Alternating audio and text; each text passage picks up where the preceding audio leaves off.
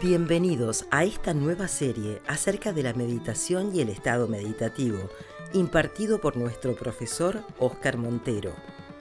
La práctica meditativa es un asunto tan vulgarmente tratado que se precisa construir una comprensión más sólida de la experiencia meditativa, donde se haga una preparación inicial para entrar en el estado meditativo. Om Shri Guru Namaha Harihi Om. Muy buenos días a este curso de meditación profunda y estado meditativo. Hoy comenzamos con este podcast número 2. Si tienes un amigo que crees que sintoniza con este tema y quieres compartir con él la dirección del canal para que pueda participar, dásela. Puedes también compartir el hashtag estado meditativo o buscarnos en Telegram, Spotify o en la red de podcast que uses normalmente. Como os dije ayer, os iba a presentar los temas que vamos a tratar en estos 16-17 audios durante estas dos semanas. Hemos estado viendo ayer una introducción, vamos a continuar con una introducción, vamos a ver después los estados de la mente, que son los estados de la mente, después los mitos de la meditación, cómo funciona la meditación, etapas de la meditación, profundización en el estado meditativo, los diálogos de resolución y las etapas finales de la meditación, cómo saber si estás, si has entrado en el estado meditativo, la experiencia de meditar, la experiencia desasociativa, los fenómenos y los comportamientos extraños en el estado meditativo, el símbolo de la serpiente y el subconsciente y varias orientaciones para meditar. Esos son aproximadamente los temas que vamos a ver. Entonces continuamos hoy con el tema de introducción que estamos haciendo. Como decíamos en el anterior podcast, el primer paso antes de ponerse a meditar será el de comprender qué es la meditación, porque eso es algo de sentido común. No te pones a hacer algo si no sabes qué es, ¿no? Podemos empezar este tema viendo algunas definiciones clásicas para que se pueda entender muy por encima qué es la meditación y luego iremos añadiendo otras em, visiones basadas en la experiencia transmitidas por los maestros y en la propia experiencia personal. Una definición muy conocida es esta, Saguna Brahma Vishaya Manasaha Vyaparaha. Manasa Vyaparaha. Dhyanam, la meditación, es una Vyaparaha, es una actividad manasa, mental. Esto ya nos dice muchas cosas y empieza a quitar algunas dudas sobre esas creencias tan grandes de que hay entre muchos de que hay que destruir la mente, hay que trascenderla, hay que pararla. Dice claramente que es una actividad mental. Ahora, actividades mentales hay un montón, ¿no? Básicamente, pues todo el rato estamos haciendo alguna actividad mental. Dice que esta actividad, para que constituya una meditación, ha de ser Saguna Brahma Visaya. Visaya es tema o eh, asunto, es decir, que es una actividad mental cuyo asunto, cuyo tema, es Saguna Brahma. Saguna Brahma quiere decir, Saguna quiere decir con sa, con gunas, con atributos. Y Brahma en este caso es Ishvara. Entonces, la meditación es una actividad mental en la que el tema de contemplación es Ishvara, el ser cósmico. Esto es importante, es una definición clásica, hay muchas, el capítulo 6 de la Bhagavad Gita se dedica exclusivamente al tema de la meditación, no vamos a entrar aquí en profundidad porque estos son temas de las clases de Vedanta, pero los traigo para que tengamos también una idea mm, de qué dicen las escrituras sobre la meditación. Otra definición muy conocida es esta. Sayati Britti Prabhaha Ishvara Vishaya Iti Dhyanam. Dhyanam es un flujo. Prabhaha es un flujo de britis, de pensamientos. Flujos de pensamientos, pues tenemos muchos, ¿no? Si estamos pensando sobre un tema, pues ahí hay un flujo de pensamientos pero dice que ese flujo ha de ser sayati. Sayati. Es decir, similares, britis similares, pensamientos similares. Pensamientos similares probablemente tenemos cuando estamos concentrados en una actividad y se habla de esa actividad, se piensa, se hace algo sobre una actividad en la que hay una asociación de pensamientos. ¿no?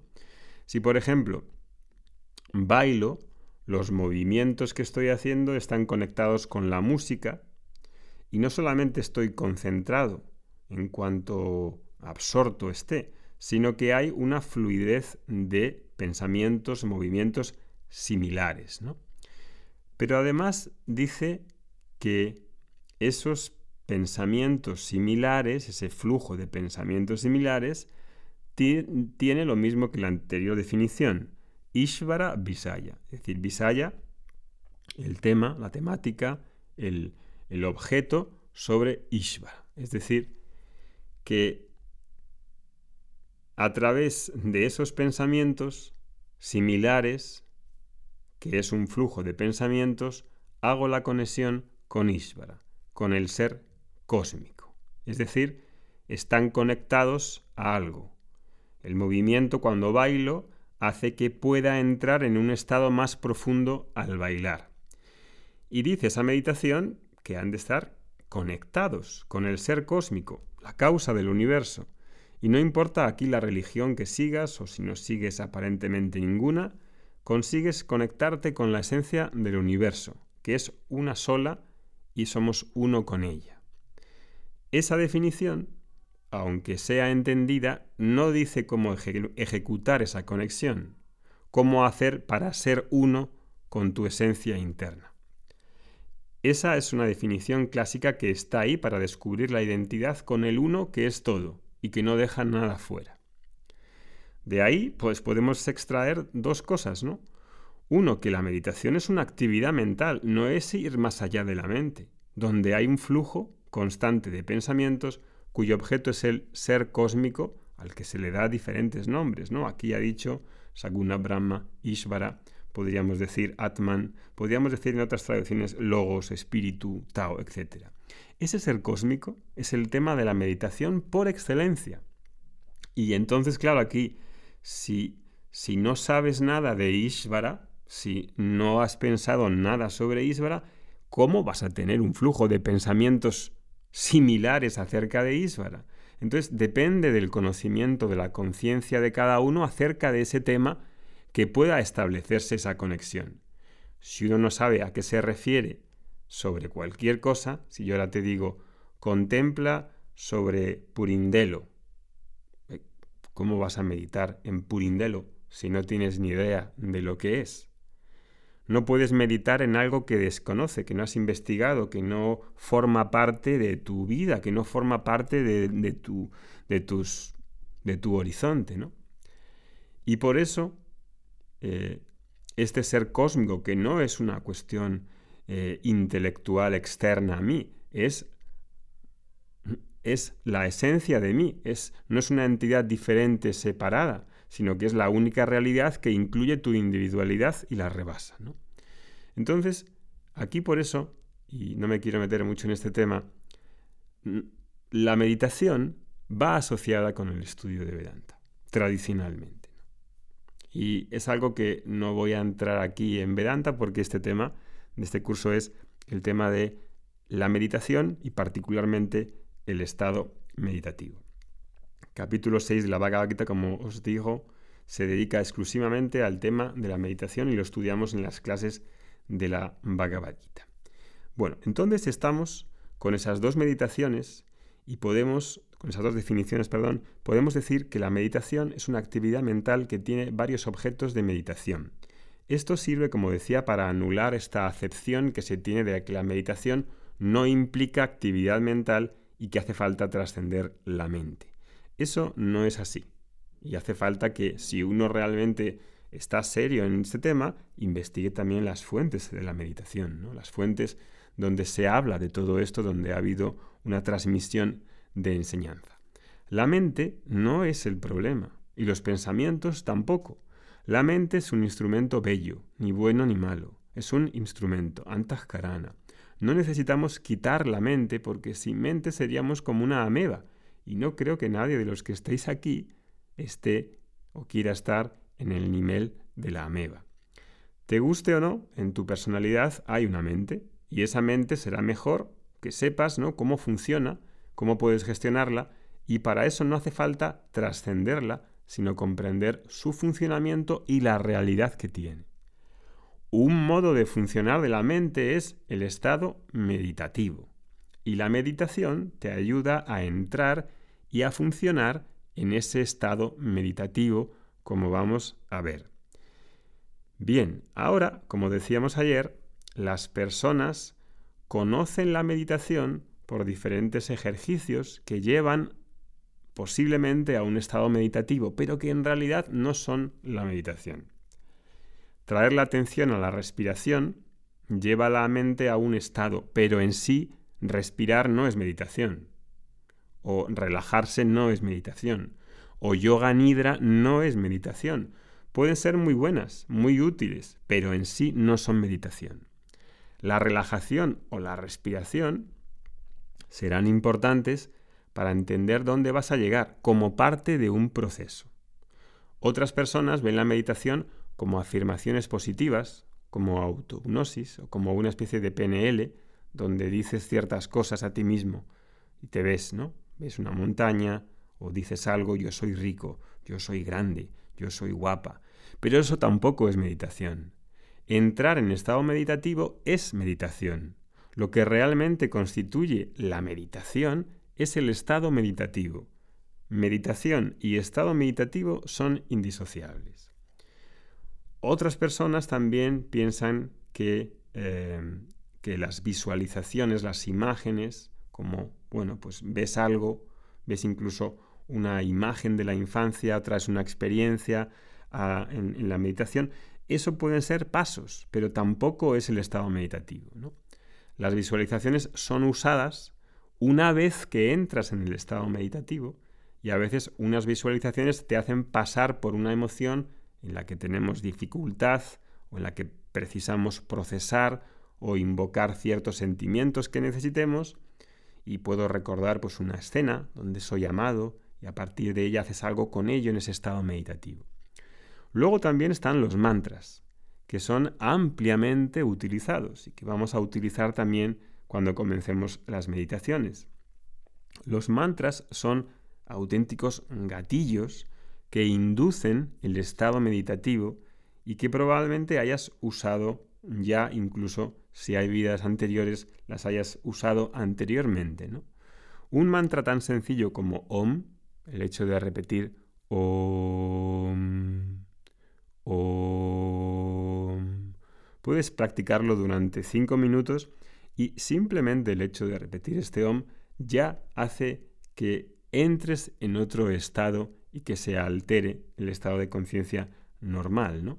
Entonces es algo que los mantras pues vamos a, introducir en esas meditaciones y vamos a usarlos. También hay otro e, otro ejercicio que es el contemplativo, que implica ver, visualizar ciertos hechos, ciertos hechos sobre ti, sobre tu naturaleza básica, con la intención de asimilarlos e internalizarlos. En Vedanta esta práctica la llamamos Nidit Dhyasana y es parte de la práctica del estudiante de Vedanta. Es importante para que el contenido se fije y se haga nuestro, es decir, que lo que estudiamos no es por estudiar, no es por saber más, es porque ese contenido se haga mío y el propio contenido sea yo. Entonces, Nidit Dhyasana es una de las partes más importantes de esta práctica de Vedanta, en la que hay una internalización a través de una práctica contemplativa.